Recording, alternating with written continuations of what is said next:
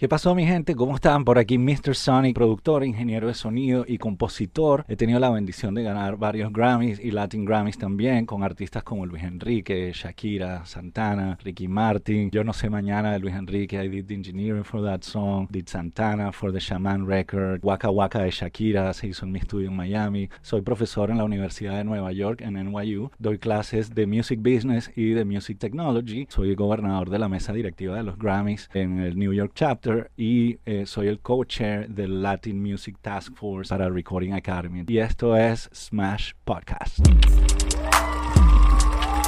Viene, viene, viene, mi gente. Oye, que seguimos apretando con las entrevistas. Sí, bienvenido, Mr. Sony. ¿Cómo se siente estar en Puerto Rico?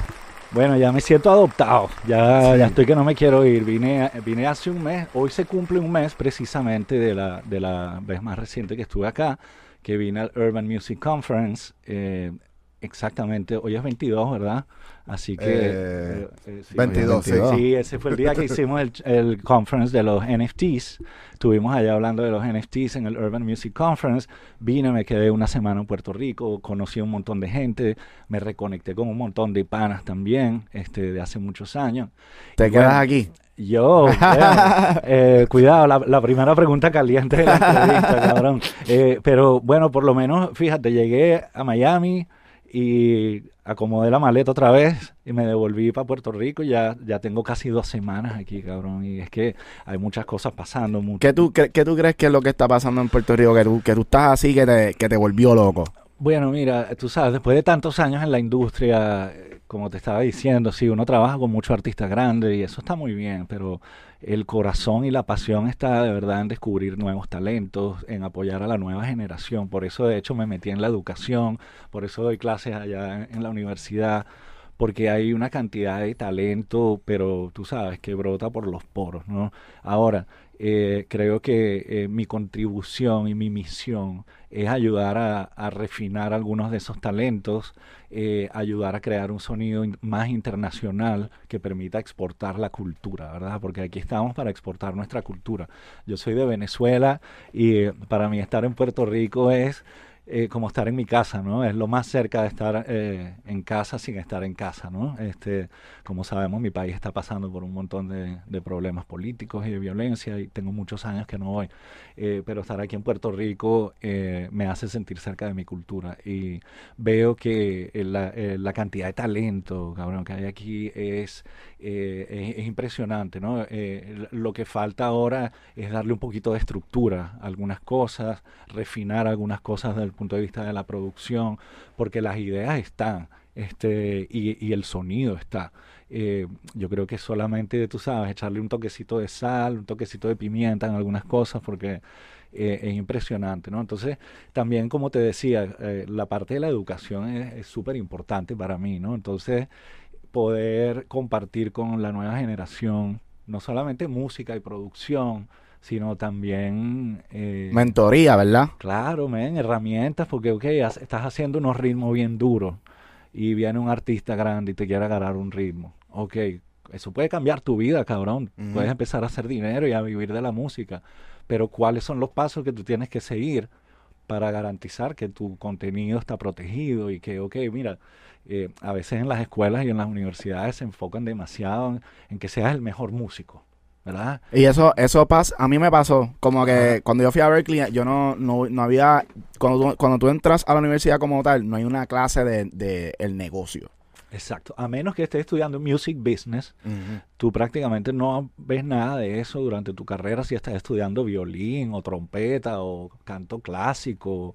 Y entonces, ¿qué pasa? Que te formas como un músico bien duro de academia, con todas las herramientas, eres un virtuoso, cabrón. Y sales de ahí y dices, ok, ¿ahora cómo hago? ¿Qué es un split sheet? O, o, cómo escribo un email apropiado a un record label, a un publisher. Hacho, tú sabes que más allá, no hay, no hay este incentivo de como, como que, o sea, te, te digo de la cultura como jazzista y qué sé yo, no existía, por lo menos para mi tiempo, esa cultura de tú crear crear y, pensar en producciones.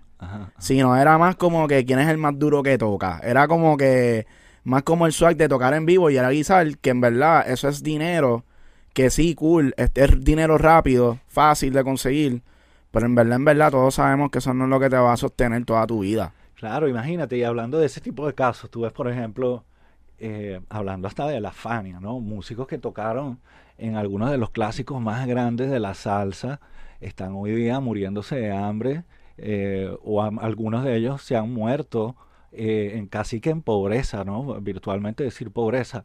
Entonces, ¿por qué? Porque no tenían las herramientas y la información de, oye, que es un performance royalty. Si tú me pones como colaborador, yo puedo cobrar un royalty de este disco de por vida y mis hijos y mis nietos, por ejemplo, ¿verdad? Entonces, eh, mucha gente se queja de la industria y todos nos quejamos de la industria. Y yo por eso decidí meterme a- al mentoring y a dar clases, ¿no? Porque la verdadera manera de cambiar la industria es educando a los que van a estar corriendo la industria dentro de unos años, right? Esos, esos chamacos que yo les doy clase y que les hacemos mentoring son chamacos de 20 años, 19 años y, y dentro y muchos de mis estudiantes que vieron clases conmigo hace 5 años ahora trabajan en Universal, en The Orchard, en YouTube, o sea, y tienen posiciones ya van creciendo, entonces ellos son los que van a correr la industria, ¿verdad? Entonces si tenemos acceso a implantar semillas en esos young minds, right? Que son los que son los genios del futuro. Ellos son los que van a estar recogiendo los Grammy. Ya Sí. yo recogí los míos. Ya, ¿y ¿qué voy a hacer? ¿Me los voy a llevar a la tumba después? No, Ya. vamos a compartir la experiencia con todos y, y- y ayudarlos a que ese camino sea lo, lo menos complicado posible, porque siempre va a ser complicado, ¿no? Pero bueno, por ahí. Y en tu caso, hablando ya de, de los Grammy, ¿cómo, cómo tú, tú siempre supiste como que, que te ibas a ganar un Grammy desde que empezaste en la música? No, no, no, no. Y te puedo echar un cuento buenísimo sobre eso. Mira, el, el, um, el primer Grammy americano, así físico, de trofeo que yo me gané, yo ni siquiera sabía que estaba nominado. Este, em, eh, fue- eso fue con eh, Best Tropical Album con Luis Enrique, con Yo No Sé Mañana. Wow. Esa canción se grabó allá en mi estudio y la versión balada también. Le grabamos los violines en mi estudio en Miami, so I did engineering for that song, right? Pero entonces eh, me llaman un día y yo atiendo el teléfono, oye, un 310, eso es LA, ¿no? Dale, me pick it up. Eh, sí, bueno, sí, Juan Lozada, sí, this is the Recording Academy. And I'm like, yes. Hmm. ¿Quién me está ya? ¿Quién? Who's pranking me, you know? Who's this? Come on, man. Y me dicen, sí, que eh, um, we need your address eh, because we're sending you your statuette. ¿Cómo que se dice en inglés? Tu estatuilla, ¿no? Ah, And I'm like, who's this? y me dice, yeah, this is such and such from the Recording Academy in LA. La, la, la. Did you know you, you won a Grammy? And I'm like, no, what? No. So, so, so, so I'm like, what? I mean, my heart starts racing, dude. I'm like, what? What's, what's going on? Entonces, mira, la historia viene que, ajá, te lo, ellos te lo mandan por FedEx, right? Y, so, eh, me llaman a la semana, you know, del, del front, del front desk del, del edificio, right? Hey, there's a package here for you. And I was, of course, tracking that package, dude. Like, tú estás viendo el camioncito así Eh, virtual uh, llegando para la casa. Entonces me llaman y, y uh, and then I'm coming down the elevator. And then, you know, yo veo al tipo de FedEx allá a lo lejos parado con el, la caja aquí abajo, así, ¿no? Entonces yo estoy caminando hacia él y en mi mente yo empiezo a hacerme la película, ¿no? Y yo voy caminando hacia el tipo y digo, and the Grammy goes to Juan Cristóbal Lozada, Mr. Sonic, en, en mi mente, ¿no? Yo estoy yendo a recibir el Grammy, right? So, cuando yo le llego al tipo así, se acabó la película en mi cabeza y yo lo que hice fue a- abrazar, a- le di un Al- abrazo al tipo. al tipo de FedEx. yeah. Y, le- Ah, ah, y el ah, tipo como que, ¿qué el carajo? yo, yo, Le dio el speech. Le diste el speech. El tipo, eh, sí, el tipo como yo, no sé qué. Yo lo, lo abracé así y le digo, yo, you know, the thing is that you don't know what this package is, but I just won a Grammy, le dije al tipo, y, y- and you're delivering my Grammy. You're, ¿sabes cuando en los Grammys ponen una modelo así, una Ah. que parece como una Barbie, you Ah, know, el chico? sí. So, el tipo de FedEx en ese momento para mí se veía como la Barbie de ahí de los Grammys, you know? Entonces ya después agarro el paquete y empiezo a caminar de regreso y empiezo en mi mente. Bueno, quiero agradecer a la academia, quiero agradecer a mi familia. Yo me hice toda la película y estaba en chancletas y, y, you know, just went down to get the mail, you know. So, pero sí, la- nunca hagan música pensando en los Grammy. Eh, el mensaje detrás de toda esta historia es que yo nunca he hecho música pensando en los awards y pensando en- ni en el dinero. O sea, una de las cosas que yo digo a veces es que eh, las mejores oportunidades de la vida vienen disfrazadas de trabajo gratis. You know, a veces uno dice, no, yo no voy a hacer esto, no voy a hacer aquello, no me están pagando. Sometimes it is an opportunity that you're not seeing because the money is blocking you from seeing beyond. Espérate, espérate, espérate, espérate. Primero. Las primeras bendiciones. Hacho full, bro. Bendiciones. Es que a nosotros nos gusta zumbar esas bendiciones porque son un código importante que la gente tiene que saber. Porque eh, especialmente eso del dinero, como que la gente se. Ah, todo el tiempo pensando, pensando y como que se olvidan del arte también, ¿verdad? Del arte y, y, y mira, eh, míralo de esta manera también. Si tú vas a estudiar a la escuela de medicina, ¿cuántos años se tarda esa carrera? Ocho años, ¿verdad? Ocho años más. y- Cuatro básicos y después cuatro de la especialización y después dos de un internship en un hospital trasnochado. Tú estás hablando de 10 años Sí. que un doctor se tiene que comer los cables y las verdes y trasnocharse, son 10 años. Aquí entonces la gente cree que porque van un año a la escuela a aprender ahí cómo empujar los botones, y you know, no, eso toma toma tiempo y ese tiempo es más que solo, la gente dice, no, ya yo fui para la escuela, yo estoy listo, es verdad, pero la escuela de la calle y que solamente te la da la práctica. Y a veces si tú no tienes suficientes créditos, te toca, oye, mira, yo te ayudo con esto y tú me das crédito y nos ayudamos, consigues un artista con el que tú puedas colaborar y así vamos creciendo y eso te va a dar. Y a veces todas esas colaboraciones van a ser, a, a veces no pagas. Este, y um, eh, eh, yo creo que, que es importante entender eso y como dices tú, el arte, ¿no? La parte del el arte, o sea, vamos a hacer música allá afuera. Tú y yo estábamos hablando ahora de eso, ¿no? Que eh, estamos acostumbrados, eh, nosotros somos productores, ¿verdad? Y estamos acostumbrados a cuando hacemos una colaboración es con un cantante o con un rapero. Pero pocas veces se ven colaboraciones de productores que digan, mira, vamos a conectar los dos nuestro MPC, tú conectas tu Reason y va- yo hago las baterías y tú en vivo vas haciendo esto. Hay que colaborar y eso es, eh, hacer música es, es- es social, ¿no? Es una de las primeras formas de expresión del ser humano cuando empezaron las cavernas, tú, tú con unas piedras y unos palos y it's all about community. and- and- Exacto, es un grupo como que expresando sentimientos. expresando sentimientos, haciendo rituales, cosas espirituales o, o sencillamente expresando eh, estados de ánimo también. Entonces, por ahí empieza, ¿no? Y, y por eso yo, esa vez que me gané ese Grammy, cabrón, de verdad yo ni sabía ni que el disco estaba nominado. Yo en esa época estaba en, en mi mundo, ¿no? Este, pero lo primero es hacer música y el billete viene después. Primero you have to master your craft si, si ir un año a la escuela no es suficiente para decir que tú eres productor o que tú eres ingeniero o pianista. Tú eres un tremendo pianista, ¿verdad? ¿Y cuánto, cuántas horas de práctica? Sí, Eh, bueno, en, verdad no me considero pianista, Ajá. pero sí le meto el piano Le porque mete. llevo casi toda mi vida, o sea, de- detrás. Y nos criamos en una escuela de música Claro. que es como que es Cre- difícil. por Crecimos, eso, crecimos eso, eso lo llevas Sí. en las venas. Eso Sí. no es que, ay, que yo fui para la escuela de piano dos años y no, y entonces para aprender a tocar con una banda, eso lleva horas de práctica, Ya. de desarrollar química. Es lo mismo. Entonces, por eso pongo el ejemplo de los doctores. Tienen que ir 10 años a la escuela antes de que empiecen a... De, claro, ya después de esos 10 años montan su practice y se meten un billetón, ¿verdad? Entonces los artistas tienen que entender que, que la carrera Es un proceso. es un proceso. Son 6, 8 años, 10 años para, para tú decir, "Ah, ok, estoy ready, ready, ready. Todo- Y los años que te quitaste no cuentan, Corillo. Son la- los años que tú estás o sea, invirtiendo tiempo en, en la música y en el negocio y todo. Sí, señor, y dándote golpes y levantarte otra vez y volverte a caer y volverte a levantar y reinventarte, reinventar tu sonido, reinventar cómo tú puedes eh, hacer otras cosas relacionadas con la música que no son solamente música, ¿no? Como la educación y, diseñar plugins, qué sé yo, otras cosas que están relacionadas. Tú sabes que eso fue un tema que hablamos con Nesty eh, en cuanto a, a los plugins y, y lo de la regalía, ¿te acuerdas? Hay plugins que con un dedo tú suenan un montón de cosas. Entonces, el sound design de ese plugin que hizo que todas esas notas salieran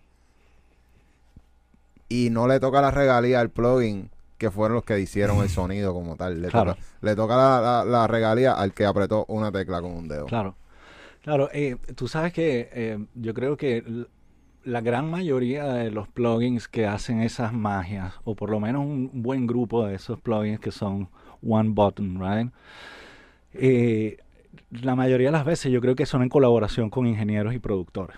¿Verdad? Entonces el productor hace su, o el que hizo es, porque cuando tú aprietas ese botón, detrás del plugin hay tres compresores que se activan y están pachados a, a dos reverbs y a dos delays diferentes. etc. Y ese diseño lo hizo un ingeniero, Chris Loralgi o Eddie Kramer, que tienen todos sus collections, right? Sí. O Manny Marroquín, que tienen sus, sus waves, eh, plugins Sí. collection, right? Entonces, aunque ellos no ven regalía del producto final, creo que ven regalía de la venta del plugin, ¿no? De, de- por el acuerdo que tengan con Waves o que tengan con la marca, ¿no? No, no estoy 100% seguro de cómo funciona ese deal, pero seguro que Chris Loralgi Pero en teoría, en teoría de, de lo que se supone que, que, que sea el copyright de esa, como que... Él lo dice porque eh, literalmente ¿Me ya va a llegar un punto que las mismas computadoras van a poder hacer un ritmo bien cabrón Claro, completo. Claro, claro, claro. Bueno, lo que pasa es que ahí te metes entonces en un mundo de...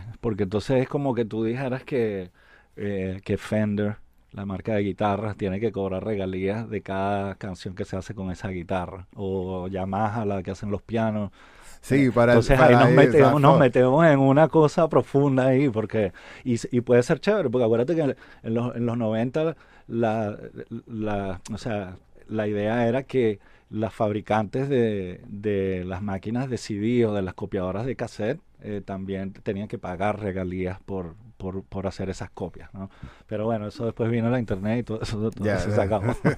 Y tú, tú viniendo de, de trabajar con artistas súper grandes desde José José. Ah, ya, ya, ya, ya. Cuéntanos esa historia. Cu- Cuéntanos esa historia de José José porque gracias a él es que tú Ese fue- estás en Estados Unidos y en PR, ¿verdad? Sí, señor, ese fue José José, fue mi, mi ángel de la guarda, ¿no? Vamos a decir, este, tuve la oportunidad de, eh, por allá por el año 2002, cabrón, este, de hacer un proyecto en el, cu- en el cual era para su hija Sarita.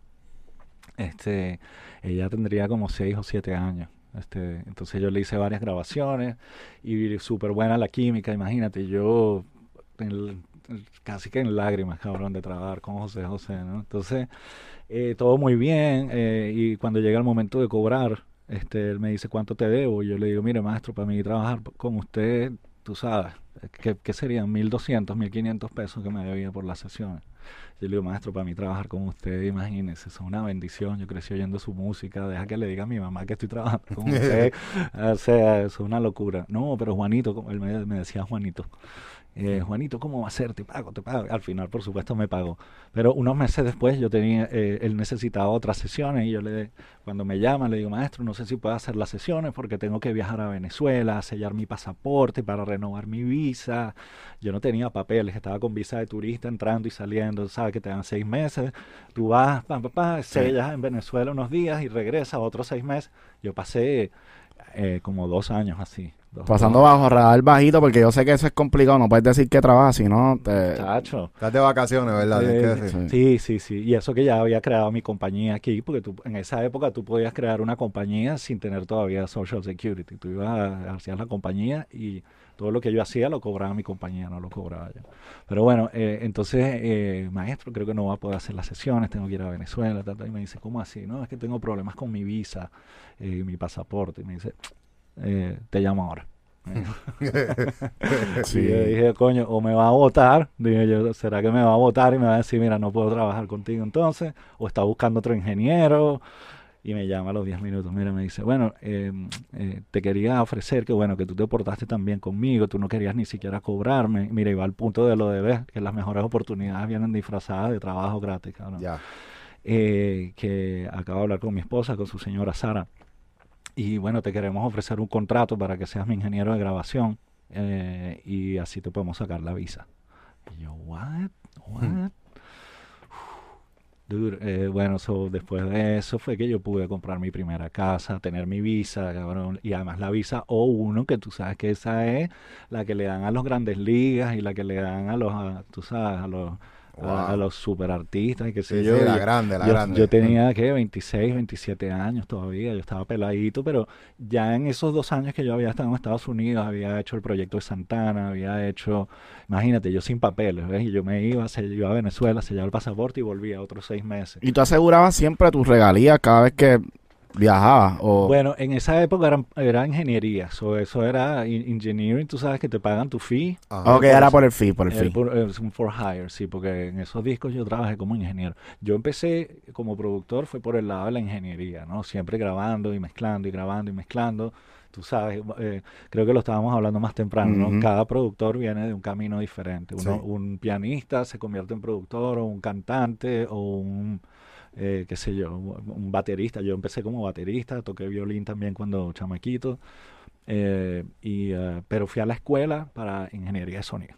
Ya. Entonces, Ya. Pero ya después de estar tantas horas en el estudio, tú sabes, y, y con el background musical, entonces ahí fue que yo empecé a producir. Entonces en Y esa época... eso tiene que, vamos a tocar ese punto ahí, Ajá. porque siento, y, y yo creo que solo se tiene que identificar también, que de momento te empiezan a llamar un montón para mezcla. Ajá. Y entonces, uno como productor, la meta de uno es que, cabrón, que cojan tu pista y que entiendes que, que como que Sí, tú sí. quieres estar en el fucking split y decir que tienes una pista con, con el artista. ¿Cómo tú te sentías? O sea, ¿cómo fue ese proceso de tú pasarle de ingeniero de sonido a productor? ¿Cómo se te da? Bueno, eh, tú sabes que eh, siempre cuando uno está trabajando en un equipo, eh, a veces las oportunidades se presentan eh, como cuando dicen, este es el segundo al bate, ¿no? Hay un día que el productor no viene, que se enfermó y tienes a la orquesta ya montada ahí y te llaman y te dicen, oye, corre la sesión, ayúdame con esto, y yo te doy el crédito de coproductor. Y llega un momento también que tú estás trabajando con, con productores que a lo mejor no tienen tanta experiencia, pero ya tú has rodado tanto como ingeniero, que ya tú y has estado con tantos productores en el estudio, que tú tienes el, el nivel y el vocabulario. Y entonces a, a veces tú como ingeniero le puedes decir al productor, oye, mira, yo creo que esa toma que acabamos de hacer está un poquito desafinada. ¿eh? ¿Por qué no le preguntas al artista si, o a ella o a él si lo pueden hacer otra vez? Y con mucha diplomacia y con mucho profesionalismo. Respetando supuesto, los rangos. Respetando los rangos y respetando eh, los boundaries, right? De que tú no, you're not trying to step over anyone, but you're hearing something that maybe the producer at that moment is not eh, listening to, is not hearing, maybe no lo está recibiendo la información. Y se supone que si tú eres ingeniero de sonido, eh, ahí hay algunas líneas que son borrosas, ¿verdad? Eh, porque al final ahora el ingeniero de sonido es el que se ocupa de cuán afinada está la voz. Porque es uno el que la afina, no el productor. Ah. Entonces hay unos boundaries ahí que se han borrado bastante, ¿no? ¿Qué pasa? El artista te dice, oye, eh, voy a hacer las pro- tengo un disco que viene por ahí, me gustaría que tú me produjeras las voces, escuché cómo trabajan las voces. O mira, escuché cómo editan los drums. Eso me pasó bastante porque como yo soy drums, me empezó a contratar gente para hacerle beat detective en los tracks, para, amarrarle en los Sí. drums. Y la gente entonces se da cuenta que tú tienes el oído afinado más que de ingeniero que tienes sensibilidad musical. El OCD, papi. Tú El tienes el OCD, eso es lo que... Ese es el Eso- OCD. Yo creo que eso es parte de, de Eso, ser ingeniero. Hay que tener OCD, Y bro. sí. Hay que tener OCD porque es que si no, es mucho detalle y es mucho detalle. Tú sabes, para mí me, me funciona mucho la parte de usar los colores, los mismos colores. En, tú, como que decir, mis baterías, todos los canales van a ser rojos. Ajá. En voces van a ser verde. ¿Me entiendes? Sí, como sí. que no sé por qué, si no está así, me, me vuelvo otra cosa. El color, el color coding, right? Y así ya tú sabes quién es quién y no tienes ni que leer las- los tracks aquí, sino que ya orgánico, ¿no? Y, y todas se ven, todas se tienen que ver igual y todas las sesiones. Si Sí. es un álbum de 10 canciones, todas las sesiones tienen ese, Sí. ese esquema. Eso es el OCD, bro. OCD full. Es que son, mira, tú sabes que yo digo que una mezcla nunca está lista. No. No, porque si tú te imaginas que tienes 24 faders y cada uno de esos faders puede estar en una posición diferente, diferente, diferente, ¿verdad? ¿Cuántas combinaciones? Son millones, son infinitas las combinaciones. Y entonces ahora añádale todos los ecualizadores y todos los otros jugueticos que uno le mete, ¿no? Entonces las combinaciones son infinitas. No hay un momento en que tú llegas, perdón, y tú dices, se acabó, porque tú siempre puedes seguir y seguir. You just get to a point that you say, this is it. But it's never Esa es mi pregunta, ok, porque yo no soy ingeniero de mezcla. Pero, o sea, tampoco, tampoco sé cómo es la, la mente de un ingeniero de mezcla, porque de la manera, por ejemplo, yo como músico, se supone que lo que yo escucho en mi mente, pues lo que yo voy a buscar, igual como que soundwise. Si yo tengo en mi mente, yo voy a tratar de, de- de buscar eso. ¿Cómo es ese proceso como ingeniero de mezcla?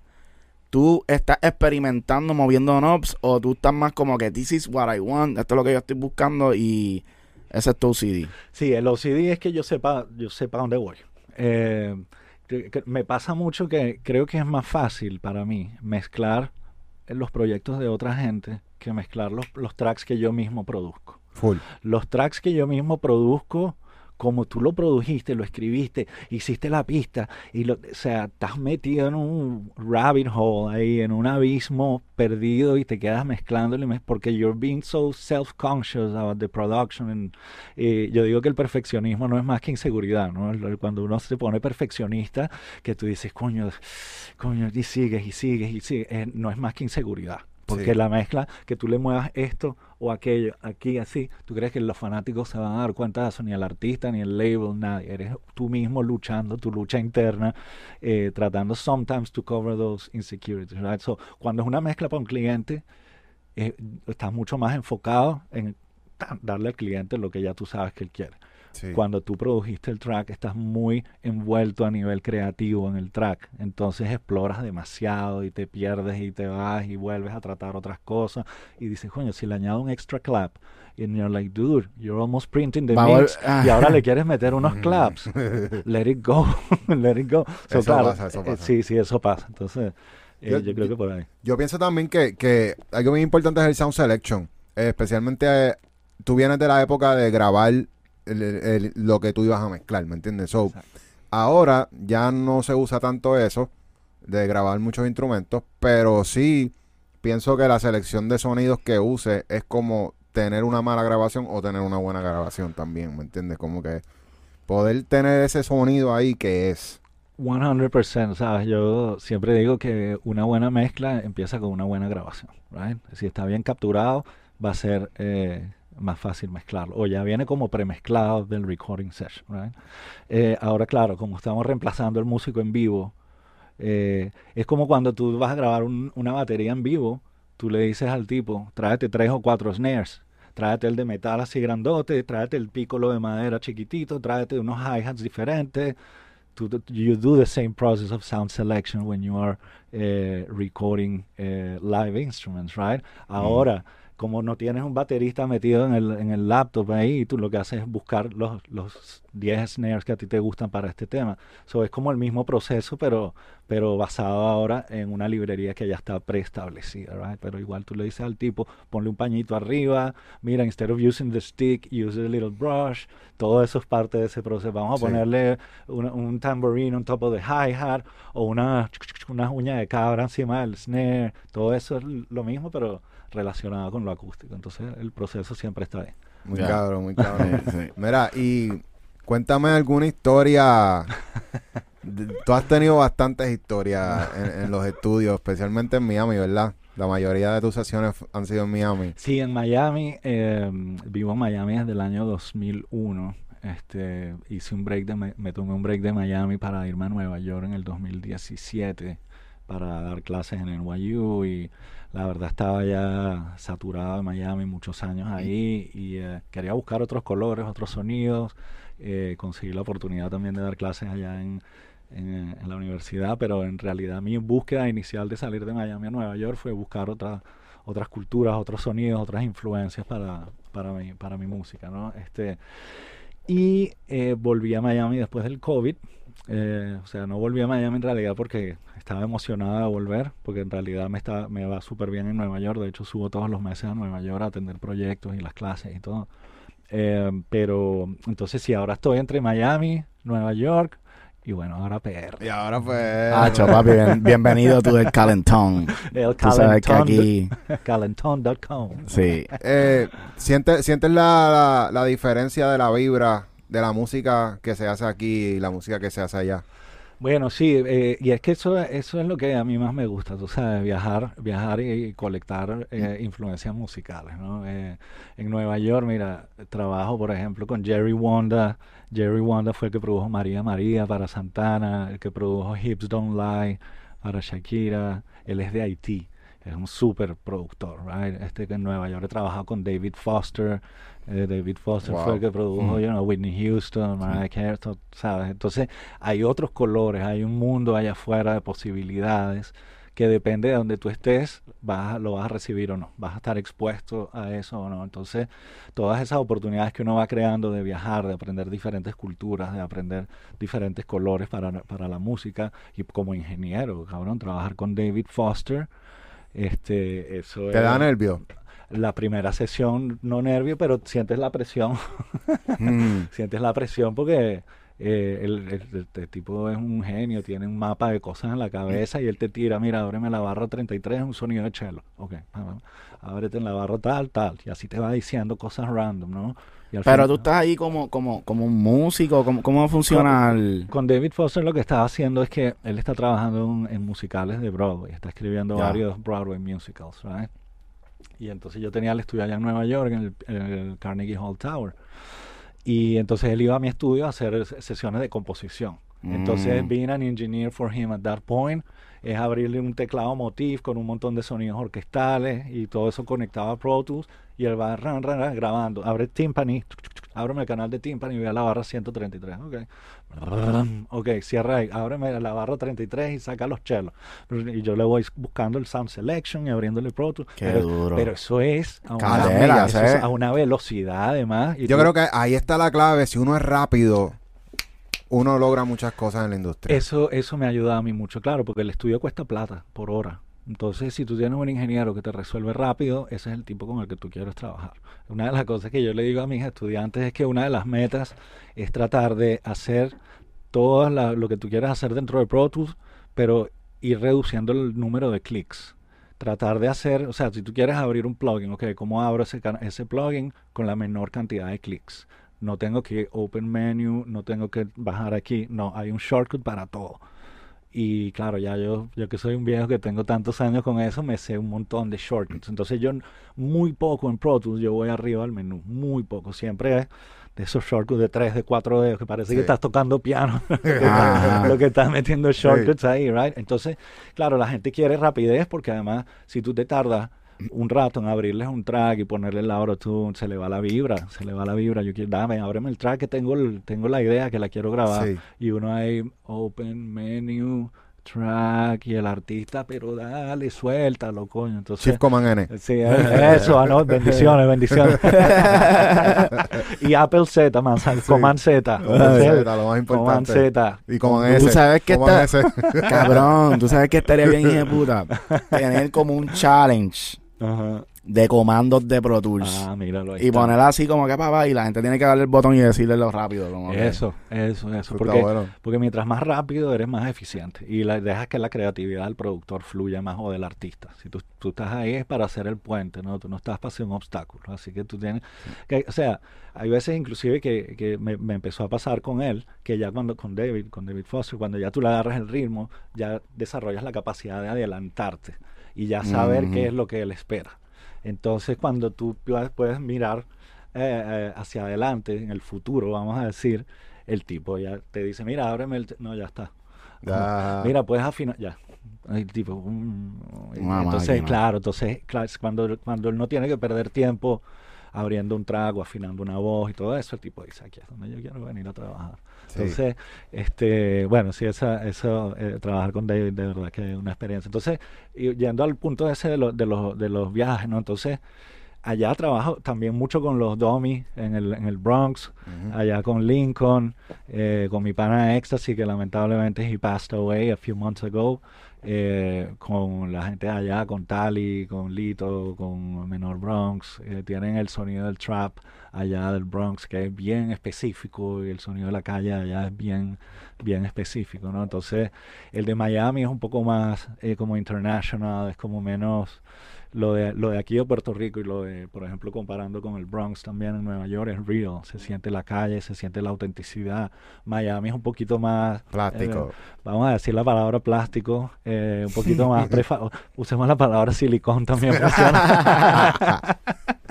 Entonces, eh, creo que en Miami, pues como te digo, los artistas estos grandísimos graban en Miami. Y ya, ya eso lo hice, tuve esa oportunidad. gracias a Diosito.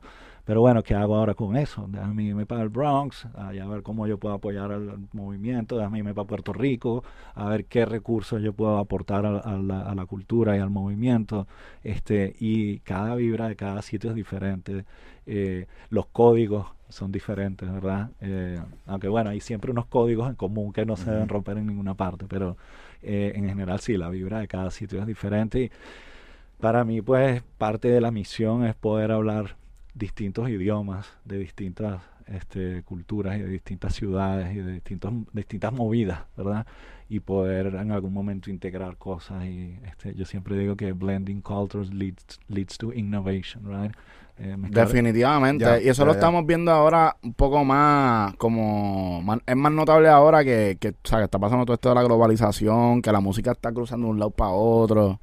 Sí, exacto. Gracias a la tecnología, ¿no? Y a, este, plataformas como Spotify y Apple Music, en que eh, esa relación de amor y odio con, mm. Spotify, right? Porque a la vez que, bueno, hay el problema de que los pagos son muy bajos a los songwriters y a los a los creadores, pues a la vez es la plataforma que también ha hecho que estos mismos creadores tengan exposición a nivel global, ¿no? Entonces yo digo que la relación con Spotify es como una, una relación de... Love and hate. sí, sí, love and hate. Te amo, pero te odio. yo, Pienso, yo pienso que, que, a los productores todavía no, les, no se le está dando la importancia a los productores y a los compositores dentro de la plataforma y debería cambiar. 100% de acuerdo contigo, eh, pero creo que fíjate que eso ha desarrollado también que los productores reaccionen, ¿verdad? Y los productores dicen, bueno, yo te hago la pista, yo te hago el track, pero entonces eh, tú eres el artista featuring me, por ejemplo. Entonces los productores, que es algo que hacemos todos, ¿verdad? Dicen, bueno, este, la única forma de uno poder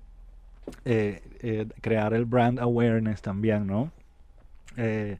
porque Spotify no le da nada de crédito ni a los productores. Bueno, produce by... Sale, sale en una lista, pero tú no puedes cliquear ese productor. No tienes tu perfil, no tienes un perfil de productor, ¿verdad? Entonces, entonces, ¿qué hace? Que el productor se crea su perfil de Spotify como un artista, pero cada vez que le haces un track a alguien, es fulano el artista, la, la X y el productor, ¿verdad? Entonces, muchos productores que se convierten en artistas, eh, aunque el trabajo que uno hace es el mismo, ¿no? Producir el track.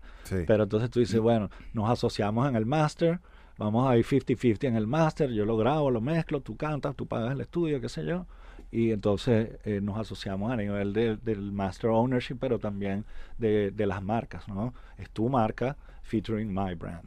¿Y por qué las disqueras no les gusta esa parte de poner al productor como un artista dentro del track?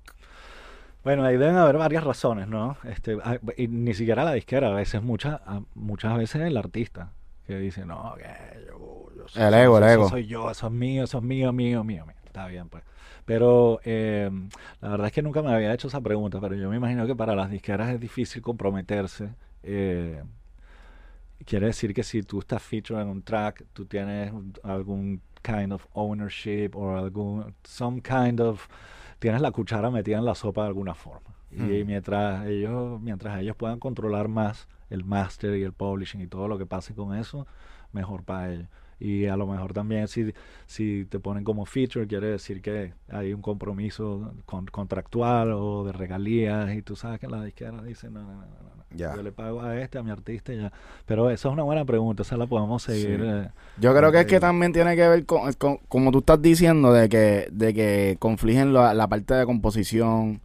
Porque obviamente si tú, si tú estás como un artista dentro del tema, tú vas a recibir regalías de artist, de artista. Artist royalties a través de Sound Exchange. Exacto. So, pues en parte, o le estás quitando parte del bizcocho al artista. Le estás quitando parte del bizcocho al artista y, si además eres el productor y eres featured, ya tú estás viendo producers points. Tus dos o tres o cuatro producers points que ya te tocan por ley por ser el productor. Oh, y además vas a cantar también, lo cual quiere decir que vas a recibir artist royalties or you have some kind of master co-ownership eh, deal with the artist. Por ejemplo, lo, lo, los, eh, los DJs, que eso, o sea, ellos son performers también, como que hay una, o sea, se está incentivando ahora y nosotros también promovemos eso porque, you know, we're producers, queremos vivir de la música y, y pienso que pues si un productor puede hacer party y, y poner su música de, su catálogo y tirar party con su catálogo, pues lo puede hacer. Y yo, ¿sabes? Pienso que está cabrón. Claro. Y que sean artists también. Claro, claro, y, y, eh, tú sabes, eh, eh, parte de, de la limitación que tenemos los productores es que nosotros, el estándar es que el productor esté sujeto al artista, ¿verdad? ¿Qué nos pasa? Seguro. ¿Cuántos tracks tú has hecho que no han salido? Un montón.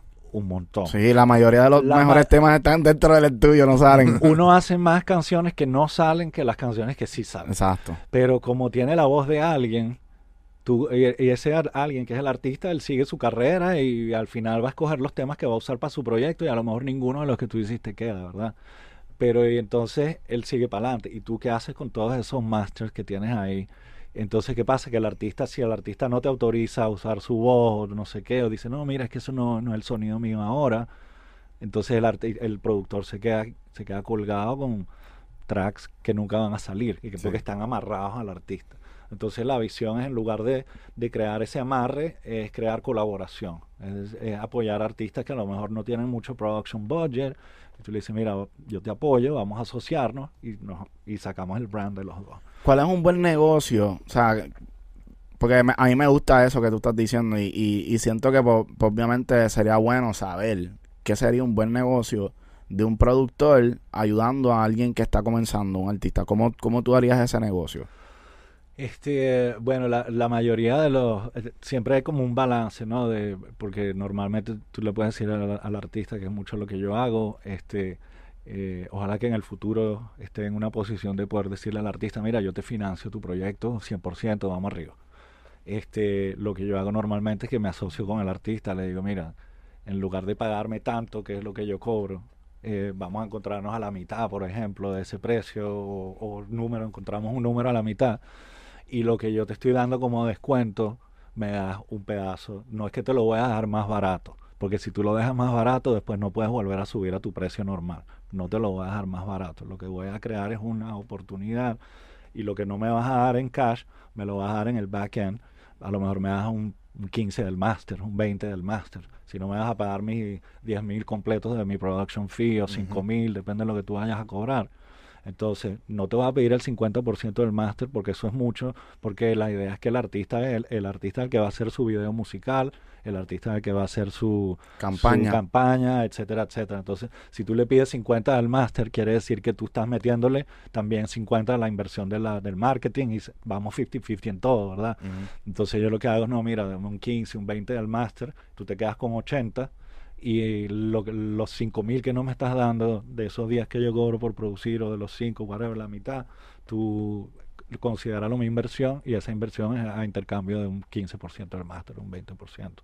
Eh, también normalmente tú estás, eh, en el- si eres productor y estás haciendo la pista y estás haciendo el track, ya estás metido en la composición, normalmente 50-50, 50-50 con el artista en el punto de la composición. Si entran más colaboradores, vas picando la torta. A menos que entre después un artista grande y diga, bueno, yo escribí una línea y quiero 60% del publishing. Ya eso es otra conversación, ¿no? Pero Juan- Juan- y todos los que se meten en el split Sí. después también. todo lo que se mete, que, que llegaron la- al estudio y dijeron, hey, oye, me gustó ese hey, vamos a usarlo. Ah, Y dice, yo escribí el hey, dame un porcentaje. Dice, Sí. y los managers y los demás. Todo el mundo, y el que te consiguió el guiso también, el que te presentó al- que te presentó con el artista, y dice, papi, yo quiero un pedazo ahí. Entonces, este, pero bueno, normalmente así, ¿no? Tú le dices al artista, dame hasta donde tú puedas, nos asociamos con el máster, la canción la estamos escribiendo los dos, y salimos juntos los brands de los dos, fulano featuring Mr. Sonic o viceversa, lo que sea. Y, y bueno, esa es, esa es una fórmula que, que han usado muchos productores, tú sabes, Timbaland, eh, Pharrell, eh, you know, Tiny, este... A mí me gusta, me gusta lo que estás diciendo porque, o sea, así también tú estás asegurando que estás teniendo un producer free y, o sea, te estás asegurando bolsillo porque hay veces que sí uno, o sea, nosotros sí hacemos esto, o sea, como que apoyamos a chamaquios que están empezando y, y no cobramos nada porque estamos pensando ya que es una inversión de nosotros, de nuestra Sí. parte también. Pero, o sea, a nosotros obviamente nos conviene tener ese producer free porque a nosotros estamos asegurando algo, ¿entiendes? Claro. Como que, y hay veces que vienen, la gente viene sin ningún tipo de follower, que como que tú no la, tú sabes que tú no la vas a sacar en, en la parte del negocio, no la vas a sacar nada. ¿Y cuántos millones de streams tú vas a necesitar en Spotify para recuperar esos 5 mil pesos? Yo, you're gonna need what? Millions of streams. So you know, if it's a- if- si es un artista que está empezando, tú sabes que esos 5 mil pesos de producer's fee, tú no los vas a recuperar en el primero, en el segundo, en el tercer Sí. tema. Porque para recuperar esos 5 mil dólares necesitas millones de streams. Entonces, lo otro que yo digo, eh, primero que nada, no estoy en una posición como para yo decir, mira, ven acá, yo te financio todo. Porque ojalá que en el futuro estemos todos chéveres aquí, hacemos un super record label y vamos arriba. Eh, pero lo otro que yo digo es que si el artista me dice, no, mira, yo no tengo para invertir. Entonces yo le digo, pero papi, si tú no vas a invertir en tu carrera, ¿por qué yo voy a invertir en tu carrera? Si, tú, si tú no crees bendición. Papi. Él mismo lo dijo, sí. pero sigue, yo te la iba a tirar, que como te vi que ibas a ir. Tú sabes. Porque Oye, verá. Y cantando de que tienen la torta. Mira, cabrón. Están ¿Sabes cantando, están cantando de millones, pero no puedes pagar el producto. Papi, el otro día nos pasó que, papi, grabamos a alguien y fa- fa- maceteando con el tema. O sea, macetearon con el tema. Y, y papi, o sea, una muy cabrona en Instagram. Yo puedo creer, como que Tú, tú tienes millones, tú andas en un una persona que tiene dinero, ¿entiendes? Y como que están peseteando por tema. Es como que, what? Entonces se creen que por venir a Puerto Rico, ah, porque aquí todo es más barato, pues, ¿me entiendes? Eso Como que es una falta de Es respeto. una falta de respeto, sí. Si tú no puedes. eh, y los códigos, ¿verdad? Lo que hablábamos más temprano, los códigos. Para mí, que no soy de PR, que vengo de Venezuela y estoy empezando a trabajar con ustedes y con, con, el, con el talento aquí, hay códigos, hay que respetar. Y vamos a ayudarnos. Pero no es que uno viene con una capa de superhéroe a salvar. No, no, no. Aquí estamos todos trabajando, nos vamos a apoyar.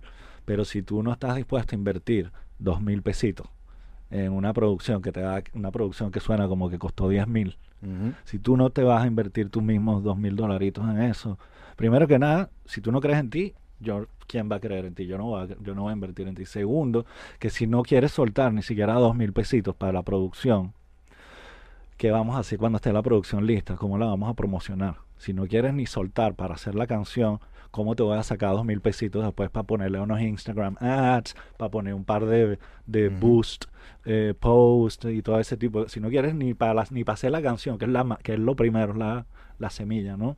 El producto. El producto, producto. el producto. ¿Qué, me- qué esperanza me da si no quieres ni invertir en el producto de que lo vayas a mercadear? Y si no lo vas a mercadear, nunca vas a llegar a los millones de streams que yo necesito para recuperar esa inversión. Entonces tú sabes que vamos a encontrarnos a la mitad. ¿Por qué? Porque eso le da commitment al artista. El otro lío que pasamos los productores es que el artista hace las canciones y pasan seis meses, pasa un año y después dice, ay, no, mira, ya yo no sueno así, ya yo no gusto así, ya no me gusta como yo estaba, whatever, whatever. Y tú dices, ajá, ¿y yo? Y Pero a la misma vez, cuando tú hiciste un track, que ese track se grabó y se produjo hace cinco años y no sale y no sale y de momento sale cinco años después, ya uno, ya lo sonó en mi sonido ya. Ese no es mi sonido ya. Pero uno tiene que chuparse eso. Tienes que chuparse Sí, pues. eso. O sea, tu imagen está sujeta a la carrera de otro, ¿no? Tu, tu- y hasta tu ingreso, ¿no? Entonces, si, tú, si el artista pone un dinerito para empezar, que es algo simbólico, bro. Tú sabes, cobrar 1.500, 2.000 pesos por, por grabar, por producir, vocal coaching, todo el trabajo, la mezcla, la masterización, etcétera, etcétera. Entonces, si tú no inviertes en ti, nadie va a invertir en ti. Ya, ya, ya. Full, ya. full. ¿Qué tú piensas que, que trabajando con artistas nuevos ahora, eh, la diferencia en, en esas sesiones, trabajando con los artistas de antes y los artistas de ahora, ¿tú ves diferencia en cómo se comportan, cómo, cómo escriben, Mm. cómo, cómo pasa todo allá adentro? Claro, bro, es un, es un proceso de verdad fascinante, cabrón. Es, este, como te digo, estar en el estudio con David Foster mientras el tipo está armando una orquestación y después estar aquí en Puerto Rico trabajando con, con Mofa y con Kev Topo y este, con los chamos de la nueva. Son talentos que... eh, Con Noemi, que también con está bien hackeada. que Sí, está, eh, you know, y mucho Y más. tú mucho viste que todos se graban, todos se graban, todos se producen, es otra cosa. es otro otro ritmo, tú sabes, este y lo que decíamos de los códigos, son códigos eh, diferentes desde el punto de vista del negocio que estábamos hablando antes, pero también del flow, de, la, de, cómo se crea el producto, el espíritu de la colaboración, que es una de las cosas que más me, eh, me, me, atrae, ¿no? el, colaborar y poner a otras personas a colaborar, ¿no? Y romper, romper esas barreras, porque fíjate que yo sé que eh, mucha gente aquí en Puerto Rico se conocen, janguean juntos, muchos artistas talentosos, pero no todos colaboran y, y, creo que eso es a veces cada uno está en su, en su cosa, cada uno está en su propia película y te olvidas que a lo mejor el vecino al lado tuyo o el pana que viste ayer en un evento pueden hacer magia juntos y eh, apoyarse y cross-pollinate fans, cross-pollinate seguidores, fanáticos y crecer juntos. En lugar de, la, música es para la música es para compartir, no para competir. Nosotros estamos bien agradecidos por la oportunidad que, tuvimos de participar en el campamento que hicimos con Cusi. Eh, saludos, Cusi, saludos. Un saludito para Cusi. a Cusi. Y a todos los que vinieron, los de Insulation. vino un montón de, éramos como 20 personas aquí casi. Eh, y para nosotros fue bien interesante cómo se pusieron como cuatro o cinco seteos y todo el mundo estaba trabajando. Todo el mundo estaba trabajando. Y era, era como que iban rotando de estación en estación y sin importar como que el ruido, porque tú sabes, hay veces que uno dice, cierra la puerta, ¿me entiendes? Como que aquí era, era un meneo, todo el mundo moviéndose, no importaba si alguien estaba hablando, como que la musa estaba ahí, todo el mundo pudo tirar bien cabrón y como que en verdad se sintió bien. Sí, y eh, no solamente eso, sino que ves la, la como la, lo puro, lo puro y lo auténtico de las cosas, ¿no? Cuando, ¿qué pasa mucho? Cuando la gente está escribiendo canciones, hay mucha gente que está pensando, ¿Cuánta gente hay en el cuarto? Que mira, estos son siete compositores aquí. ¿Qué porcentaje me va a quedar a mí de esto si son siete compositores? Si tú estás pensando así, la música que va a salir es una mierda. este, entonces eso, eso no existía ese día que hicimos el Songwriting Camp, que la gente rota de un cuarto para otro. Para empezar, que para mí es un honor que ustedes hayan todos recibido pistas que yo les di y las hayan llevado todos al próximo nivel. Ya por ahí yo, yo quería empezar el camp dando ese ejemplo también, ¿no? De que mira, estas no son mis pistas, no, estas son nuestras pistas. Y cada uno tiene una visión diferente. Yo con las pistas que, que compartí con ustedes era una semillita y cada grupo llevó esa semilla al próximo nivel, ¿no? Entonces ya por ahí te dice cuál es la intención del camp, es generar colaboración entre productores, entre, entre los artistas, los compositores, que fue lo que yo comenté al comienzo del, del camp, que dije, no es solamente que le guste al artista la pista, sino que los productores oigan la pista y digan, oye, esa pista yo la quiero, y la agarran y la flipean y la llevan para otro nivel a volar. Eso, eso es lo más lindo de, todo lo que está pasando, sí. Sí, nosotros definitivamente nos apuntamos para lo próximo que venga también. queremos, queremos hacer más, más campamentos y, y al igual que ese primer campamento se, se hizo con, con las semillas que tú, que, que, tú traíste, pues cada campamento también debería, pues, ok, el próximo le toca a los de Insulation poner como que todos los, moods. Eso, y después uno va rotando e, e, eso y como que también sigues creciendo. Sí, sí, sí, es que, es que la idea es esa, todo retroalimentar, ¿no? Y también traer a lo mejor eh, eh, artistas y decir, mira, vamos a hacer un camp para este artista específico. Este, y entonces el artista viene al estudio, participa y está rotando también en los cuartos. Y ya tú sabes que de ahí, de ese campamento, si salen 8 o 10 canciones, por lo menos dos o tres van a entrar en el disco de ese artista, porque ya el artista está aquí, está involucrado, está dando feedback. Entonces, eso es otro experimento que podemos hacer, tratar de conseguir un artista que venga, trabaje con nosotros, que el artista diga, papi, estoy buscando temas para mi próximo disco. Nosotros le decimos, ven para acá, que en un día te vamos a entregar 10. Ven para acá. Y, tú dices lo que quieres a cada grupo, que va, tú escoges las pistas y ya, ya estamos todo el mundo alineado, Todo el mundo alineado. Y sabes que cuando sales de ahí le dices al tipo, mira, aquí están 10 canciones, escoge. Y a gozar. Sí. Ok, vamos a hablar ahora, para coger a otra perspectiva de la conversación. Vamos a hablar ahora de todos los temas que tú tienes en tu catálogo. ¿Cuál es el tema que más dinero te está dejando? Ay, ay, ay. Eso es tan triste, esa conversación. Eh, mira, eh, de mi catálogo, eh, hay cosas que han funcionado también para televisión, que han funcionado para otras salidas, ¿no? Pero de catálogo de compositor, este, Oye, es que eh, ese dinero que regresa de Spotify, yo tengo canciones, mira, por ejemplo, tengo una con Don Omar que tiene como millones de streams, you know, este, que en realidad genera tan tan, Genera poco. tan Tan poco poco. dinero, cabrón. Eh, y sí, yo, yo tengo bastantes temas colocados como compositor, eh, pero mi catálogo fuerte, fuerte es como ingeniero y como, y como productor, right? Claro, y, y, ok, y para entender también esa área, Ajá. ¿cómo, cómo es que funciona la las finanzas de un, de un ingeniero de, de, de- de- de sonido? Como que, ¿cómo ustedes preparan su vida?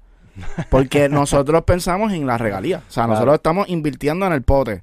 Y mientras más temas podamos sacar a la calle, pues Claro. esa va a ser nuestro eh, nuestro seguro social. Es ¿Cómo el retiro, ustedes, el retiro, sí, exacto, el cómo ustedes viven su vida? Bueno, eh, eso también es parte de la razón natural por la que el ingeniero se va metiendo hacia, la- hacia el lado de la producción y la composición, ¿no? Porque tú empiezas a decir, pero oye, espérate, si yo pasé 500 pesos, tengo que estar 12 horas sentado en esta silla, déjame sacar la cuenta, cuántos días uno trabaja al mes, cuántos días uno trabaja al año, oye, no me va a poder ganar más de tanto al año. O sea, tienes un cap.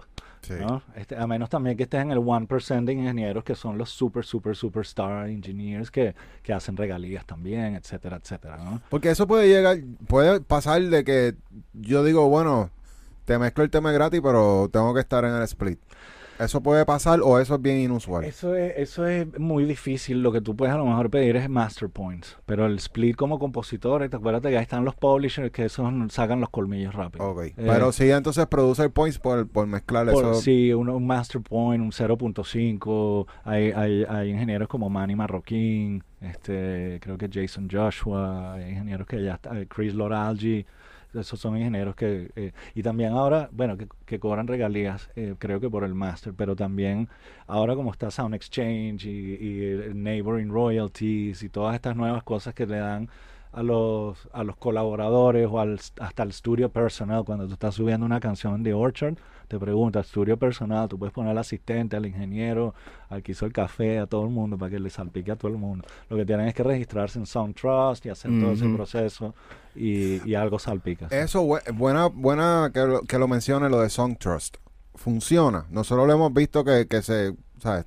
Sí, y yo, yo no lo he hecho ni siquiera, este, pero conozco mucha gente que ya lo ha hecho y estoy en conversaciones con ellos para así afiliarme, porque yo no lo he hecho porque uno dice, bueno, lo hago más adelante, pero, pero como es retroactivo también, o sea, tú vienes y te, te haces miembro y ellos revisan, hay, hay un pote esperando por ti en algún momento, ¿no? Entonces, Mm. pero sí, eh, sí funciona, sí funciona. En verdad que... Ellos, ellos están haciendo un, un marketing ahora mismo. No sé si te, si te llegó el email, pero ellos están ahora mismo agresivos. sí. agresivos tirándola a todo el mundo. Como que, mira, tienes tantos regalías esperando por ti en Spotify. Y la han tirado a medio mundo porque, o sea, me enteré a par de gente que también le escribieron. No sé si te escribieron a ti, pero. No, y, y es y es algo que a nosotros nos pasó. Nosotros tenemos temas con De La Ghetto y uno de los temas es De La Ghetto y Raúl. Y nosotros lo que hemos visto han sido como dos pesos. That's what I'm telling you, man. Entonces, es como que como- nos, después nos dicen, no, es que tú tienes que llamar a buscar tu chavo si tú no tienes un publisher. Sí, si eres self-published, esa es la cosa, que esa torta la pican entre los cuatro o cinco major publishers. Si no estás afiliado a un major publisher, tienes que hacer todo un proceso y afiliarte y, y ir a tocar la puerta. Mira, epa, ¿qué pasó? Este, también, Conseguir la persona que se encarga de eso es otro problema. Eso es un, un lío. Sí, yo, perdón, yo porque yo estaba eh, con Peer Music, con el publisher, eh, una compañía que tiene casi 100 años. Entonces yo estuve con ellos hasta el 2020, tuve 12 años con ellos. Y por eso, ves, apenas hace un año, dos años fue que yo me salí de ese contrato. Entonces tengo como que organizar lo de Songtrust, Sound Exchange, todo eso. Porque Ya. antes que tenía un publisher, todo estaba Ellos se encargaban de todo todo. se eso. encarga, sí. Entonces le toca ahora, eh, eh, por supuesto, llega un punto en tu carrera que si ya tú tienes el network de compositores y colaboradores y tú mismo estás generando tus oportunidades, en ese punto de tu carrera tiene sentido no estar con un publisher. Porque el publisher, una de las cosas que te da es el apoyo creativo, ¿no? Te, te da colaboraciones, te ayuda a colocar canciones, etcétera, etcétera. Pero si, si tú llegas a un punto en que tú puedes generar tus mismas. Mira lo que hicimos en el Songwriting Camp. ¿ves? Nosotros mismos nos generamos, nos generamos la oportunidad. Sí. ¿verdad? Eso normalmente lo hubiera hecho un Sony Publishing, lo hubiera hecho un Universal. Ellos hacen, los camp- ellos hacen esos camps. Ellos hacen esos camps. Yo he hecho camps para ellos, para BMI, para CSAC. Eh, allá en Miami hicimos un songwriting camp para Víctor Manuel, hicimos uno para Giancarlo Canela. Este, entonces, ¿qué pasa? Que lo mismo, el artista está ahí y de ahí salen varios temas para el disco. Este, uno de los, el tema que yo, que yo hice con Don Omar fue a través de un songwriting camp, que lo hice con Motif y con Alcover. Ok, ok. Y fue a través de un songwriting camp que era para BMI. Y eh, Es lo entonces- que, cabrón, o sea, yo estoy ahora mismo, con esta conversación estoy como con locking. Un montón de, de, de ideas, de, o sea, porque no sabía, quiere decir que un, por ejemplo, un Bad Bunny no necesita tener un publisher. No, lo que pasa es que en el caso de un artista sí, el publisher te tira millones de, la ca- de, de dólares en la cara para que tú firmes con ellos, para que, te- para que por lo menos te administren el catálogo. So, Bad Bunny no necesita un, publisher, necesita No. un abogado que le busque la regalía. Bueno, o una persona que tenga relaciones que le Claro, busque la regalía. Claro, porque él, él- él puede tener su propia compañía de publishing, pero idealmente un major se lo debería administrar. ¿Sabes? Tú dices, es mi compañía de publishing, pero la Ajá. administra Universal. Y tú le das a Universal un porcentaje, eh, 15%. Que es menos que un publisher. es menos que un publisher. Un publisher, un co-publishing sería un 25-75 y un publishing, el que te firme en directo es 50 y 50. Pero si tú tienes ya, primero el poder que tiene un artista de ese calibre, ¿no? Que, este, pero como suena globalmente, una canción de Bad Bunny la pueden estar usando en la China para un comercial de champú y, nadie sabe. Entonces, al tener un publishing, al tener un Universal detrás de ti administrándote el catálogo, esa gente están monitoreando todo lo que está pasando. Eh, tú sabes, la gente dice, eh, ¿para qué una disquera o para qué un publishing? ¿no? Este, eh, creo que fue Rick Rubin que dijo que no hay nada mejor que tener a 5.000 personas trabajando para tu música alrededor del mundo. Sony Music es una compañía que tiene 5 o 6.000 empleados.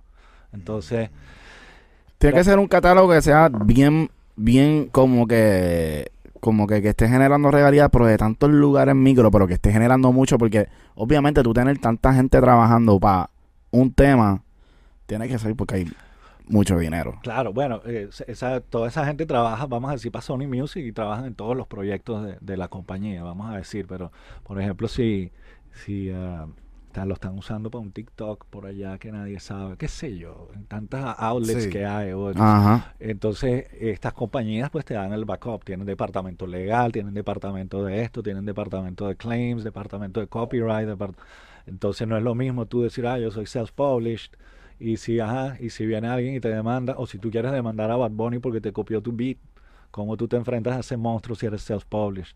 Tú tienes que Yeah. te- yo siempre digo que está bien, it's okay to be the little guy, but make sure you have big friends backing you up, you know? Está bien Sí, ser independiente. código, código, corillo, código. Me gusta mucho esta conversación. Oh, o sea, no- esta es una conversación que no había tenido yo nunca con nadie en mi vida. O sea, cool, es la primera vez que hablo de esta situación en particular, donde, donde que tú dices que, que no necesariamente tú necesitas tener un publisher, sino como que ya tú llegas a un nivel que simplemente necesitas un publishing administrator. Publishing Administrator, ya que puede ser un 15%, un 20%, un 10%, depende de lo que tú negocies. Y eso es lo que hace Songtrust. Eh, no, no solamente eso, sino que ellos colectan, exacto, colectan los eh, unpaid eh, royalties, como decíamos. Hay un pote ahí, eh, Universal coge su pedazo, el otro coge su pedazo, pero queda un pote ahí de millones de compositores que son independientes y está ese dinero ahí. Entonces el compositor independiente, exacto, aparte de Soundtrust te resuelve esa parte, pero hay otras partes que a lo mejor agarran tu canción y la están usando, como te digo, para un comercial en Ucrania. No sé, Y no hay tracking. Y no hay tracking. ¿Cómo tú llegas de aquí donde estamos, de aquí, de- o yo de Miami, o aquí mismo que estamos en Guaynabo, aquí en el estudio? ¿Cómo tú llegas a monitorear dónde está sonando tu canción? Si necesitas una representación en ese lugar haciendo el, el, el, el, el modelo del tracking, como tú dices. Exacto, porque entonces, acu- acuérdate entonces además que BMI, por ejemplo, o ASCAP, ellos colectan dentro de Estados Unidos, pero ellos tienen afiliadas en todas partes del mundo y que son subcontratados, vamos a decir, todos se quedan con un pedacito en el proceso, ¿no? Sí. Pero BMI tiene una gente en Europa y esa gente en Europa tiene una gente en Francia y esa gente, ¿sabes? Es como una pirámide. ¿no? Entonces, lo importante eh, tiene sus pros y sus cons, ¿no? Como dicen, pero definitivamente tener una compañía grande detrás de ti que te permita tener control creativo, control financiero, pero a la vez te den los recursos, como decir, mira, sí, yo soy, así es el modelo que yo tengo. Yo tengo mi record label distribuido por Sony Music, US Latin, eh, pero es, eh, yo tengo control, yo soy A- yo soy el A&R, este, y yo firmo lo que yo quiera, yo desarrollo los artistas que, que yo crea que son pertinentes. Eh, ahora, si Sony Music me va a dar un advance, porque entonces en mi contrato está que ellos me pueden dar advances para artistas, pero se reservan el derecho de escoger qué artistas. Yo lo quise así porque yo no quería agarrar un, un chunk de dinero, ah, dame un dineral, y todavía, ajá, ¿y para qué hago con ese dinero? Este, es mejor que los tipos te digan, mira, sí, me gusta ese artista, yo te voy a dar aquí 15 mil pesos para que termines el disco, por ejemplo. Porque son, no son artistas mainstream, hasta ahora es un, un boutique label, ¿no? Que lo uso eso para desarrollar artistas independientes y darle apoyo después de que grabamos el máster, lo que decíamos antes, ¿no? Te asocias con el artista, haces, ok, mira, porque ese es el otro lío, ¿no? Volvemos al punto anterior. Tú dices, Ujú. bueno, me asocio con el artista para darle apoyo, pero también para yo generar, tener canciones en el mercado, etcétera, etcétera. Este, y entonces eh, ese máster de ese artista, tú le dices, ¿qué pasa? A lo mejor te, te asociaste con el máster, con el artista, pero el artista no va a saber cómo sacar ese máster. El artista te va a decir, bueno, aquí tenemos la canción, somos socios, qué chévere, ¿y ahora qué hacemos? Mm. Entonces ahí vine yo y dije, bueno, tú sabes qué, yo voy a montar mi label para yo poder darle continuidad. Porque nada hago en asociarme con un artista, que al final el artista me va a decir a mí, ¿qué hago con esto? Y yo qué le voy a Mm. decir, bueno, antes yo iba y me reunía con el label en Nueva York y a lo mejor me firmaban el artista. Pero esos tiempos cambiaron. Entonces ese fue el momento en el que Sony Music me dijo, mira, en lugar de traer artistas y firmar artistas eh, individuales, lo que te podemos ofrecer, lo que te queremos ofrecer es un distribution deal y tú usas los servicios de Sony a la carte. O sea, yo puedo llegar a Sony y decirle, mira, eh, mi artista nuevo ya tiene su equipo de marketing y ya tiene su content creation. Lo que me hace falta es radio promotion y me hace falta online marketing. Entonces Sony me da esos servicios o me da el advance para yo contratar esos servicios uh, to a third party, right? Entonces es ese modelo, right? Que Y tú lo haces tema por tema. Es eh, el, el deal. No es como que ellos van a decir, mira, este, vamos a invertir tanto, ahora eso queda como una deuda. No, e- es, por proyecto, exacto. No, no firmo al artista, no firmo al artista, firmo el proyecto. Entonces, ¿qué pasa? Que eso también te protege a ti de no, tú no te quieres estar me- comprometiendo. No te amarras. No te amarras ni tú como productor ni el artista se amarra tampoco. Claro, eh, tú le puedes decir al artista, mira, yo te voy a firmar el proyecto, pero el proyecto seguramente te va a traer más seguidores, te va a traer esto. Entonces, si viene otro otro label y te ofrece un deal, yo tengo lo que se llama el first right of refusal, right? que quiere decir que tú me tienes que traer la oferta y si yo no te puedo dar una mejor oferta que esa, entonces you're free to go. Si viene y me dice, mira, fulano me está dando 50 mil pesos para hacer esto, yo le voy a decir, "Ah, yo no, no te los puedo dar, así que dale, tranquilo.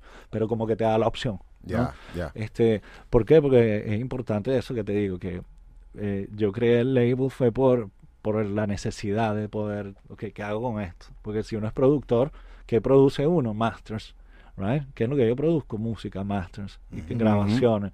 ¿Y Exacto. cómo hago con esto? ¿Qué hago? Coño, pues déjame entonces montar mi label, firmo con Sony, Sony me da la infraestructura, entonces yo digo que es un indie with major infrastructure. Lo que decía antes, the little guy with the big friends behind. you know? Vamos, vamos a hablar de eso también, porque el otro día hice la pregunta de que, de que es un artista independiente.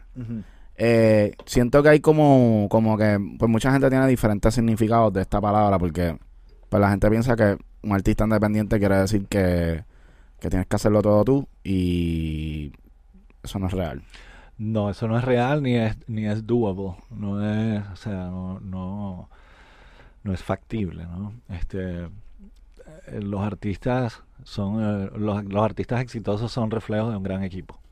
¿no? Este, los artistas exitosos, el que te diga que llegó ahí solo, te está cayendo a mentira. Este, porque es que na- nadie, nadie en la vida llega a ningún lado completamente solo. O sea, siempre hay cosas que pasan en tu camino, gente que afecta tu camino de una u otra manera.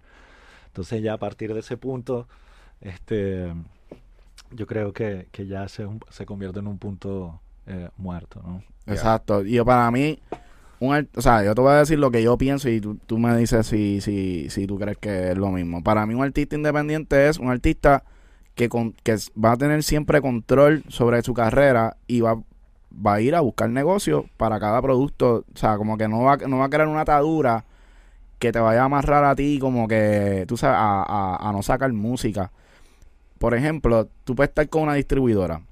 Y si la distribuidora, la distribuidora, o sea, si tú firmas un contrato que es más bien como que, ah, tengo un proyecto, lo quiero sacar, y tú sigues como que los protocolos de las cuatro semanas que ellos te sugieren, pues ellos te van a decir, tú lo puedes entregar antes si tú quieres, Pero- ya tú, si no que si te quieres cachar y no salir en los playlists, este, eso tú lo puedes hacer. Y ahí tú mantienes una independencia. Y lo mismo tú puedes crear con cada uno de los, de los departamentos de, de lo que necesita un, un release. Sí, exacto. Sí, yo creo que el artista independiente, exacto. eh, el artista independiente no quiere decir que es artista solitario o es un artista, you know, artista independiente es, eh, el concepto es un artista que está fuera del, de, de, las, de las normativas del sistema establecido, del old established El, el system. 360. El 360 del record label, del monstruo, del dinosaurio, del sistema, y que está pagando payola y todas las cosas que, que la, la vieja industria eh, trae, ¿no? Y, y el, el patrón de estar con, con un elefante como un record label que tiene un montón de dinero y, y la alfombra roja, y el artista independiente puede llegar a la alfombra roja igualito, puede llegar a vender millones igualito, pero eh, independiente no quiere decir que no tengas una distribución como, o, o sea, Ozuna eh, está distribuido por The Orchard. You know, eh, Bad Bunny está distribuido, eh, Rimas está distribuido por The Orchard, pero él no está firmado con, con Sony oficialmente. Son distribuidos, son, ellos son independientes. Son independientes, pero lo mismo. Lo que pasa es que en mi caso I'm the little guy with the big friends behind, pero ellos son the big guy with the big friends behind. you know. Verdad, Ya lo- verdad, verdad, verdad. Pero ellos tienen ese modelo, lo que pasa es que lo, lo han, eh, eh, ¿sabes? Eh, amplificado, right? Porque al manejar ya ese tipo de presupuesto y ese tipo de giras y ese tipo de, de dineros, eh, pues eh, el artista independiente tiene mucho poder. Ya. Tiene mucho poder. A mí me gustaría hablar un poco sobre tecnología. Ajá. Tecnología para nosotros eh, es- es súper importante. Estuvimos hablando de las regalías, de la manera de traquear las regalías. Y surgió los NFTs.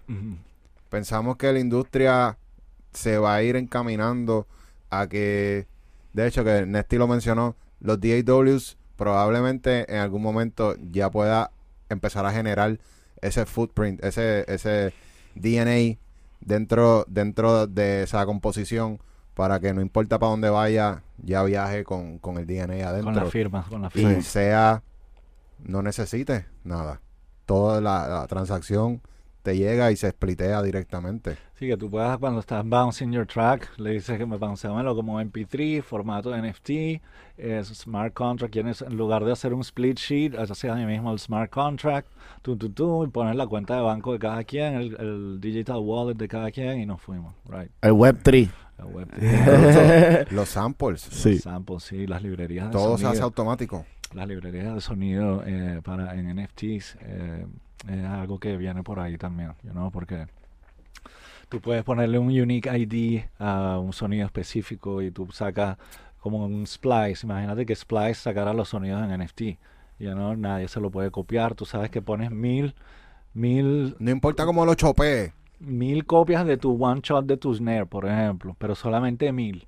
Quiere decir que solamente mil productores around the world are going to be able to use that specific snare. Este, por ejemplo, y Eso, eso no es lo que está haciendo Kato. Cake. No, es el otro, es Illmind. Illmind. Él sacó una librería de melodías, de loops de melodías en NFT. Ajá. ¿Y cuántas, cuántos, cuántos hizo? ¿Cuántos tokens de cada una? ¿O eran Eh, unique? Eh, eh, no, No, yo creo No me que... acuerdo, no me acuerdo bien e- ese detalle, pero creo que fue unique, como que, y- Sí. you know. Eso sí. está interesante, claro, pues es que esa es la cosa. Tú puedes sacar una melodía única como NFT, un, un Tiny, por ejemplo, que saque una colección de melodías únicas y cada una es one of one. you Sí, porque es lo que te está diciendo dentro de la, o sea, dentro de, de, de como te vende la movie. Él te dice como, eh, entonces un- una melodía, o sea, un melody pack de un productor que hace palos. Ajá, So, claro. estas melodías te van a asegurar a ti un palo de pista. Lo único que tienes que hacer es meterle las baterías. Eso está en ti. Y obviamente, pues, el artista que le, le entre a eso. Claro, eh, ahí fíjate, lo que pasa también es que el, mercado está un poco muy inmaduro todavía y la tecnología todavía está en pañales, ¿no? Porque ¿qué pasa? Imagínate qué va a pasar con ese sonido, esa melodía que tú me vendiste como NFT. Esa, esa melodía entonces, ¿qué quiere decir? Que si yo la pongo en mi canción, ya tú no eres compositor de esa canción porque yo te compré esa melodía. Y entonces, o tú todavía recibes royalties. O sea, yo tengo la licencia de usar ese NFT, pero tú no me estás vendiendo el copyright. Tú lo que Exacto. me estás vendiendo es la llave para Exacto. accesar eso. Ya. ¿Verdad? Entonces se abren otras ramificaciones detrás de lo del NFT. Entonces, ¿qué va a pasar con esa canción? Eh, eh, ¿Tú me vendes el copyright o me estás vendiendo la llave para accesar el sonido? Después, esa canción va a sonar en la radio. Y entonces tú vas a recibir eh, regalías del NFT, del secondary sale, pero también vas a recibir BMI, eh, Public Performance Rights. Sí, como que te ponen la letra chiquita, ¿dónde es que van a hacer chavos ellos? Porque no se van a quedar con las Ajá. manos Pero, vacías. pero es que si, si las disqueras, las plataformas, todo, Spotify, Apple, si todo el mundo se pone de acuerdo, oye, a lo mejor tú eres, estás en el board de los Grammy, ¿me entiendes? Yo pienso que tú también tienes una voz bien grande dentro de la industria para poder lograr estos cambios. Sí, sí, Eh, sí, sí, seguro. si todo el mundo se pone de acuerdo y, y, y we move forward a, a eso de vamos a digitalizar, vamos a meterle ese DNA a la música para que todo sea más fácil. No van a haber regalías perdidas. Claro, claro, ¿tú te acuerdas en la en los 90 cuando había, para ponerte un ejemplo de, de qué, qué- qué- qué puede pasar ahí? ¿Te acuerdas en los 90 cuando estaba la piratería, ¿no? De, la, de la- la- los CDs quemaditos, ¿no? Los Ujú. burn, burn CDs, right? Este, ¿quién era el record label más grande? Era Sony Music, right? Y Virgin Records también, que, que estaban ahí y se fueron a quiebra. Quiebra todos los stores, los Virgin stores, right? Pero Sony Music era el record label más grande, right? Entonces cuando tú veías eh, eh, que decían, oye, qué problema con la gente, la piratería, la piratería. ¿Y quién manufacturaba los CDs en blanco? Sony también. ¿Y quién vendía los quemadores de CD? Sony también. Monopolio. ¿Y, quién, ¿Y quién vendía los computers donde se quemaban los CDs? Sony también. O sea que era un... Tú sabes, eso de que, ay, que la piratería nos está matando. No, si yo te estoy vendiendo el monitor, te estoy vendiendo el quemador de CDs, los CDs, los packs así, ¿te Sí, acuerdas? Los packs sí. así de Sí, CD. me acuerdo. Todo Sony, así, 600 mega, mega, megabytes, 600 megabytes. Sí. Entonces, eh, ¿qué está pasando ahorita? Que es algo similar, o sea, la, la jugada como está cuadrada entre los streaming services y los record labels y los compositores recibiendo hasta una mierdécima del dinero que se, que se genera, eso para cambiarlo, entonces el, el, el NFT, fíjate que Spotify está poniendo ahora NFTs eh, como un pilot, pero creo que son graphics, no creo que es música. Yo no, no estoy seguro, no he visto bien. Pero entonces, ¿qué pasa? Que hay mucho, hay billones de dólares at stake, you know, em, Sí, y no le conviene a las disqueras, porque las disqueras son los que tienen esas relaciones con las plataformas Eh, digitales y ellos no van a querer perder That's, chavo. that's where I'm going, you know. Ellos no quieren tocar eso, ese sistema está ahí, eso por eso, o sea, ¿quién, quién, quién hace los quemadores de CD y tal y diciendo, ay, la industria está jodida? They are after the money, they are not after the music, you know. De ellos- ¿Tú crees que los majors van a caer? Y todo, todo va... No, no, no. Nunca. Ellos van a no evolucionar. van a evolucionar. ellos van a evolucionar por lo que decíamos antes, porque si llega un momento de un artista que aunque seas distribuido o firmes con el label, en algún momento de tu carrera, si if you make it, you're gonna need that infrastructure. En algún momento, como decíamos, tener 5.000, 6.000 personas. O sea, ¿qué pasa un artista? Estamos aquí ahorita en PR y hacemos un palo de track. Y el artista va para Colombia la semana que viene a hacer medio. ¿Qué hacemos? Llamamos a la oficina de Sony Music y decimos, oye, mi artista de Puerto Rico va la semana que viene a Colombia a hacer medio. ¿Me lo pueden apoyar? ¿Me lo pueden recibir? Ah, sí, mándanos la, ta. Y después va para Argentina. Llama a la oficina de Sony en Argentina. Y etcétera, etcétera, ¿verdad? Entonces, tienen departamento de representación legal, departamento de sincronización para películas, departamentos de advertisement para comerciales de televisión, etcétera. Entonces, hay una el tiempo que le va a tomar a un artista independiente generar todos esos contactos y toda esa infraestructura de cero a llegar ahí es, es virtualmente imposible, ¿no? Entonces, Ok. lo que sí, lo que dices tú, que los labels lo que van es a evolucionar. Lo que pasa es que a los labels les cuesta mucho evolucionar porque son unas compañías muy grandes, muy aparatosas y muchas la, con El- las la burocracia la dentro. burocracia. Fíjate que es los últimos años en los que los labels por fin le agarraron la vuelta al streaming y lograron, ok, ahorita, ahorita sí están los revenues coming up. Finally. Sí. Después de qué? Después de hace cuántos años que 20, como Sí, loco. 20 años Sí. que empezó eh, eh, iTunes y Spotify es más nueva aquí en Estados Unidos, pero Lo Ah, bueno, lo bueno que yo le veo a todo esto, que, o sea, lo mismo que de toda esta conversación, lo positivo, que es que cada vez que vienen estos cambios se abren oportunidades nuevas para, para o sea, nosotros que estamos como que en, en ese wave de vamos a tratar de adelantarnos a la movida, ¿entiendes? Uno ve estas vueltas y se anticipa, ahí es que están las oportunidades para crecer. Claro, claro, y, y, volviendo a lo que decíamos del NFT, otra de los de los challenges, right, es que eh, el- la pieza de música tú la licencias de una manera, pero si, perdón, si esa pieza de música está pegada a un video, se convierte en una licencia de sincronización.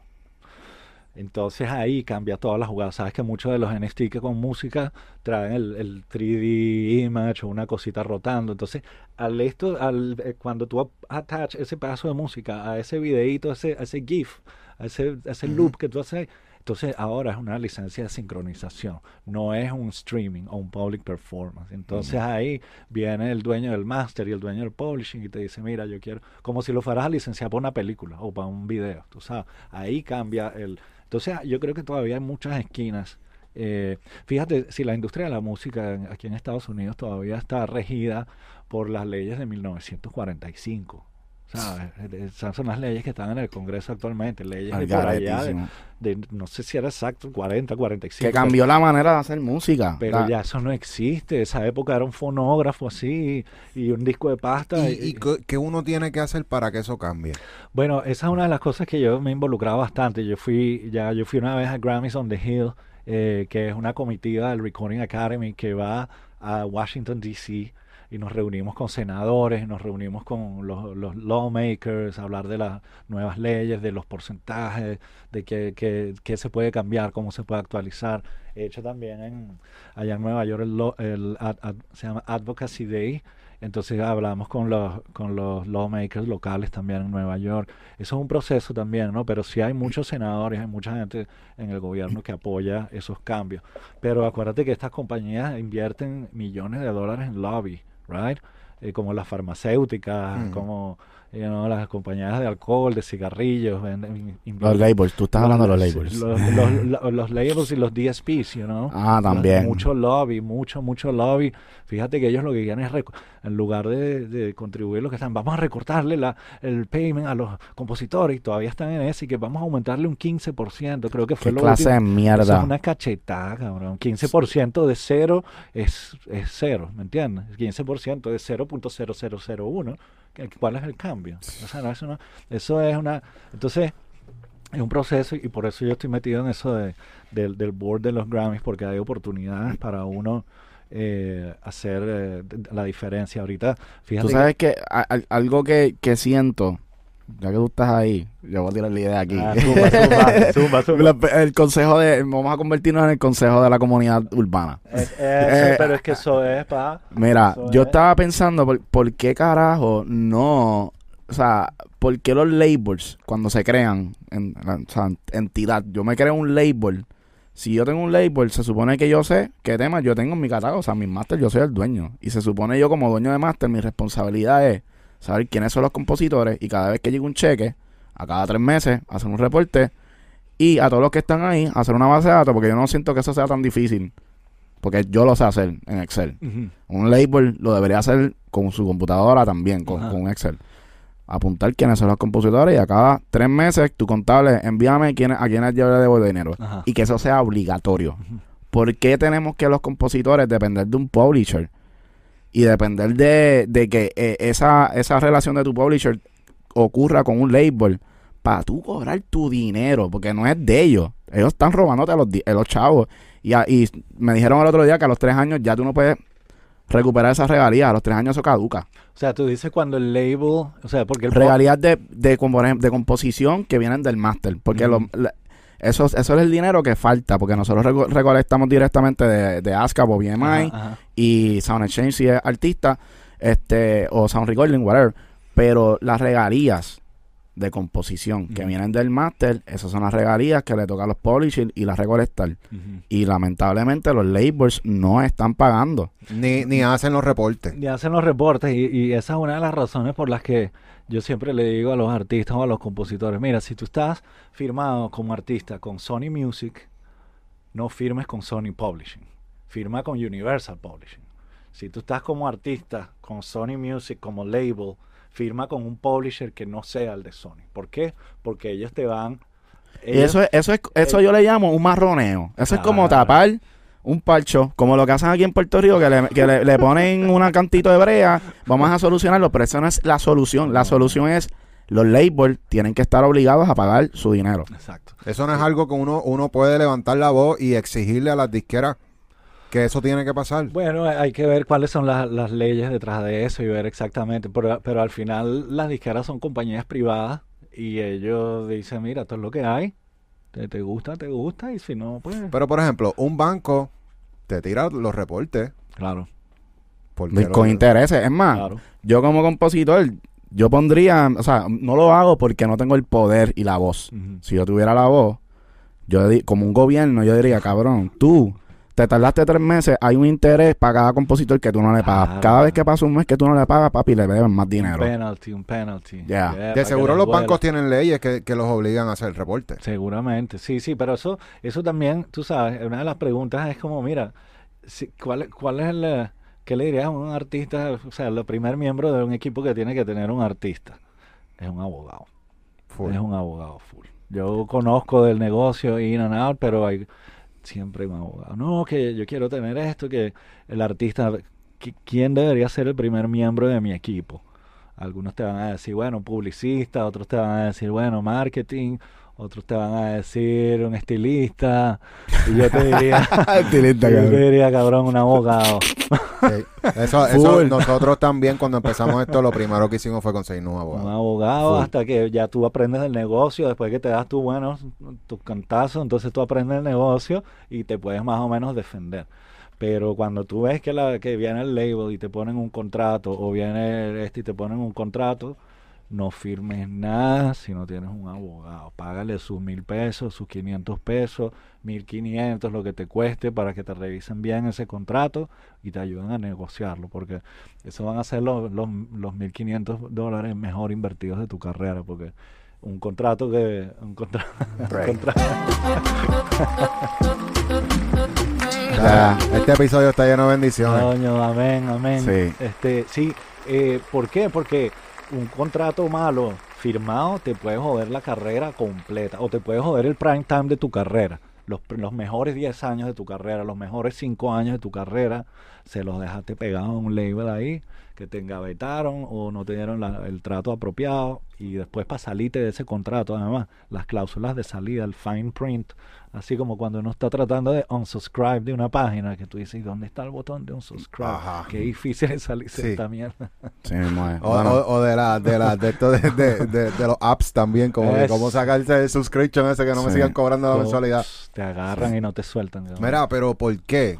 Este yo- esta pregunta se la hemos hecho ya a varias personas, pero ¿por qué las disqueras firman chamaquitos por firmarlo? Básicamente porque no están ready y lo firman básicamente como que déjame cogerlo antes que... Antes que lo Lo- coja otro. O, déjame cogerlo para que no compita con mi artista.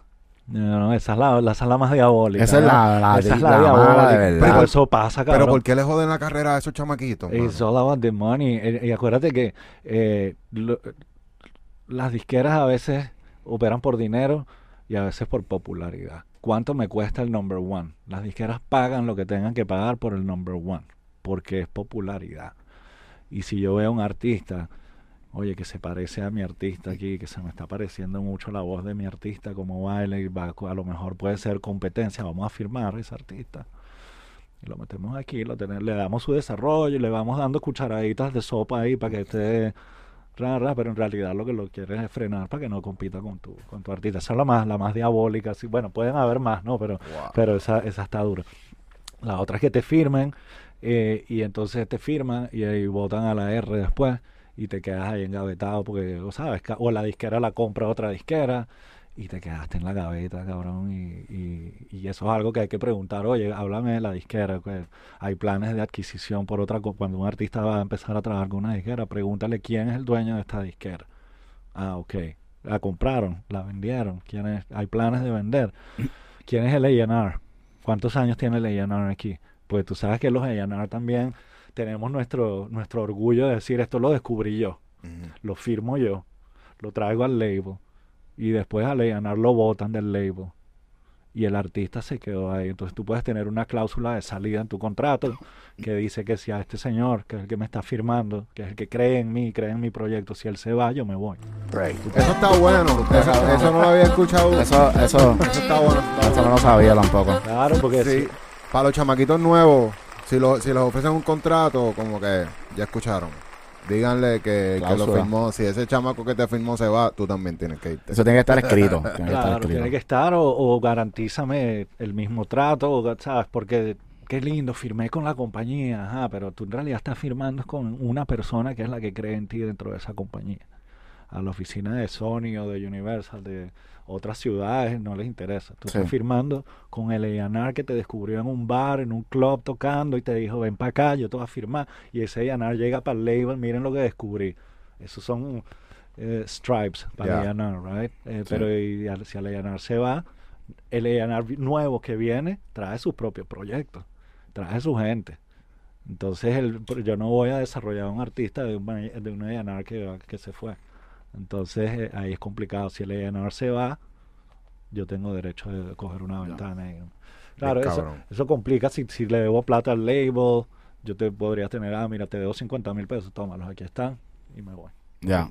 You know. Diablo. Duro, Corillo. Oye, una conversación demasiado dura. Podríamos estar aquí hablando por cinco Sí, horas sí, corridas. sí. Sí, sigue. y, y- y- o sea, nosotros, fuera de cámara, nosotros hablamos con Cone, con este Sí. hombre, porque es una máquina, una enciclopedia. Y definitivamente sería una súper gran oportunidad traerte de, de vez en cuando a, a conversar, ¿verdad? Me Porque encantaría. mucha mucha información súper educativa. Este, antes de irnos, ¿algún consejo que le quieras dar a todo el corillo de, de compositores, artistas, productores, toda la gente que nos ve? Abogado. Literal. No, mentira, no, no, sigan para adelante y, y, eh, este, crean, crean siempre en, su, en, en, en ti mismo, en tu música, pero está abierto al feedback, está abierto a evolucionar. Si no estás saliendo de tu zona de confort, quiere decir que no estás creciendo. Así que sal de tu zona de confort, arriesgate y verás los resultados. Súper duro, Corillo. Bueno, ya saben que tienen que suscribirse, darle like, comentar, prender las campanas, porque cuando tú le das a la campana te llega rápido el contenido que sale. Así Claro. que, Sí, y también, Corillo, queremos decirle que vamos a soltar música, pero necesitamos que nos den su opinión si soltamos música por este canal de YouTube o abrimos un canal de YouTube nuevo. Sí. Así que estamos- déjenlo ahí en los comentarios. Y hay, un, hay una encuesta por ahí que está corriendo, que por ahora va ganando, que quieren que la soltemos por aquí. Y la música va a ser de nosotros colaborando con otros artistas, porque nosotros Sí. no cantamos, pero tenemos unos artistas súper duros, ¿entiendes? Duros, duros, atentos Sí. ahí, que ya escuché un par de cosas que me pusieron los muchachos ahora. Duro, duro, duro. Ya, así que queremos utilizar, te- estamos testeando, queremos ver si esta plataforma a usted le interesaría consumir ese tipo de contenido también, ¿verdad? Ya. Pues hay que tener un poco de todo y, y el otro contenido que viene por ahí, así que nos vemos hasta la próxima, Corillo. Dale, chequeamos. Gracias, Mr. Sonic. Nos chequeamos, mi gente. Nos vemos la próxima.